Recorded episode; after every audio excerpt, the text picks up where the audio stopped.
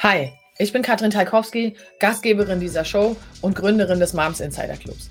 Mama macht sich selbstständig ist dein Podcast für Infos, Inspiration und Power rund um das Thema selbstständig mit Kind und Kegel, damit das Dilemma zwischen Zeit und Geld endlich ein Ende hat. Also herzlich willkommen und let's go.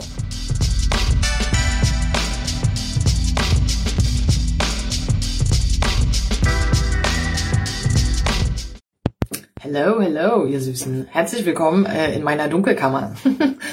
Mm, ich habe mich gefragt, gerade eben habe ich einen Post gesehen ähm, auf Facebook, mm, der da hieß, mm, so nach dem Motto, nur wenn man, wenn man selber drei Monate in einem Coaching war, heißt, reicht das nicht, um sich selber auch Coach nennen zu dürfen. Erzählt mal ganz kurz, wie ihr das seht. Ich fand das ziemlich merkwürdig, dass ausgerechnet sowas von Coaches kommt, weil das ja tatsächlich auch ziemlich weit blicken lässt dahingehend, was du selber für ein Berufsethos hast. Mm.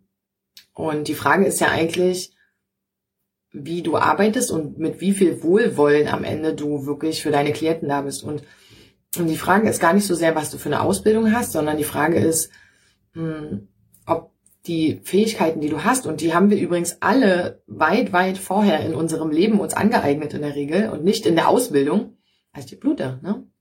Hm. Also die haben wir uns weit vorher angeeignet und zwar nicht nur in unserer Ausbildung.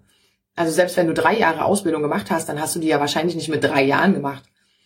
Weil dann hättest du halt selber den Reifegrad eines Sechsjährigen oder einer Sechsjährigen. Von der Warte her, da wird irgendwie kein Schuh draus. Mm, und für alle, die jetzt skeptisch sind, also ich selber habe auch eine Coaching-Ausbildung gemacht. Und ich kann aber sagen, dass das auch kein Garant dafür ist, mm, wie gut oder wie schlecht jemand seinen Job beherrscht. Ich glaube, die Kunst ist eher darauf zu achten, hm. Was du genau für eine Herausforderung hast, beziehungsweise darauf zu achten, wie du eigentlich gut lernst.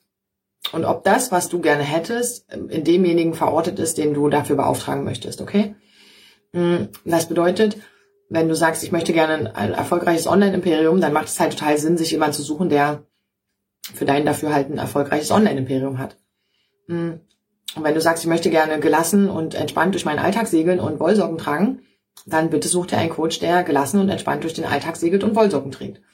Mm. Und das ist viel wichtiger, dass das irgendwie matcht, auch von der Wertevorstellung, als die Frage, ob jemand eine Ausbildung gemacht hat.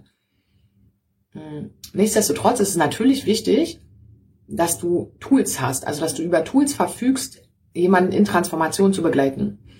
Das ist wichtig. Aber braucht man dafür eine Ausbildung? Nein. Aber die Frage ist, die sich unterscheidet, und ich glaube, da sind wir uns dann alle einig, unsere ganzen Fachmenschen. die Frage, die sich, wo wir uns einig sind, ist ähm, tatsächlich mit wie viel Wohlwollen derjenige unterwegs ist. Und wenn wir ganz ehrlich sind, dann ist tatsächlich der Punkt, dass jemand äh, beispielsweise einen vollautomatisierten Online-Kurs ähm, entwickelt hat und den jetzt raushaut für 99 Euro und der dann sagt, ich bin Coach für XY und das ist das Angebot. Und das halte ich tatsächlich auch für schwierig, okay? Weil wenn du wirklich Menschen in Transformation begleiten willst, dann ist einer der wichtigsten Aufgaben eines Coaches, ist äh, Präsenz zu zeigen und ähm, auch Resonanzfläche zu zeigen, okay? Und Resonanzfläche zu bieten dafür, dass er sich mit dir austauschen kann. Das klappt das in Gruppen, ja. Aber klappt das über eine Aufzeichnung? Hm, hm, geht so. Wenn du die Chance hast, mit demjenigen zu sprechen, dann ist das sicherlich immer die bessere Möglichkeit, als einen Online-Kurs zu kaufen. Okay, das ist ungefähr so, wie viel Transformation kann ein Buch für dich bereithalten. Es gibt Bücher, die das können. Es gibt auch coole Bücher, die das können. Ähm, wie nachhaltig ist das dann? Geht so, ne? Also das kann immer so einen Impuls setzen, ja. Mm, aber wirklich zu sagen so, hey, guck mal, ich habe das Buch gelesen und danach war mein ganzes Leben wie neu geboren, das wird wahrscheinlich nicht funktionieren, okay? Und das ist halt die Frage, wie gut du lernst. Brauchst du andere Menschen dafür oder bist du eher in einem beruhigten Zirkel sozusagen und willst halt selber in aller Ruhe ähm, begleitet werden. Ja, das ist halt auch jedem seine eigene Entscheidung am Ende. Hm, grundsätzlich finde ich es tatsächlich schwierig, auch gerade aus dieser inneren Coach-Haltung heraus zu sagen äh, oder beschließen zu wollen, was jetzt ein guter Coach ist und was nicht. Okay, das finde ich sehr schwierig. Und das an was vermeintlich Greifbarem festmachen zu wollen, wie ob jemand eine Ausbildung hat oder nicht, finde ich auch schwierig. Also, hallo Christian. Hm. Genau, das ist, also erzählt mal ganz kurz, wie eure Erfahrungen sind. Ich meine, es gibt, äh, also sich für oder gegen jemanden zu entscheiden, ist immer die Frage, nach, ähm, wie gut passt das auf meine Herausforderung. Und ich glaube, da sind wir manchmal wirklich selber, also ich kann das von mir sehen, da selektiere ich einfach manchmal auch nicht gut genug. Und kann sagen, die Dinge, die dann auftauchen als Herausforderung in der Zusammenarbeit, die hätte man mit ein bisschen mehr Zeit unter Umständen oder auch mit ein bisschen mehr Zutrauen auch vorher schon entdecken können.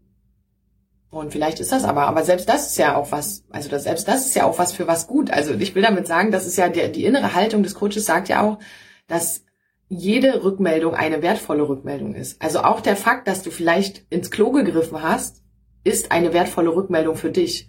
Ob der Klient das jetzt übersetzen kann oder von dir Tools bekommen hat, dass er das übersetzen kann für sich in seine Welt, das liegt tatsächlich an jedem selbst und auch an der Art und Weise, wie du mit dem Coach gearbeitet hast. Aber zu sagen, das Angebot ist scheiße und deswegen ist der Coach kacke oder wie auch immer, das macht irgendwie keinen Sinn.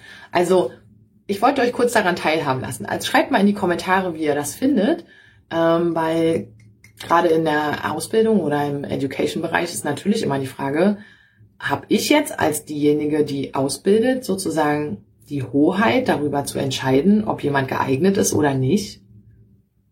Ich weiß nicht. Also helft mir mal. Ich bin gespannt, was ihr sagt. Bis dann. Ciao.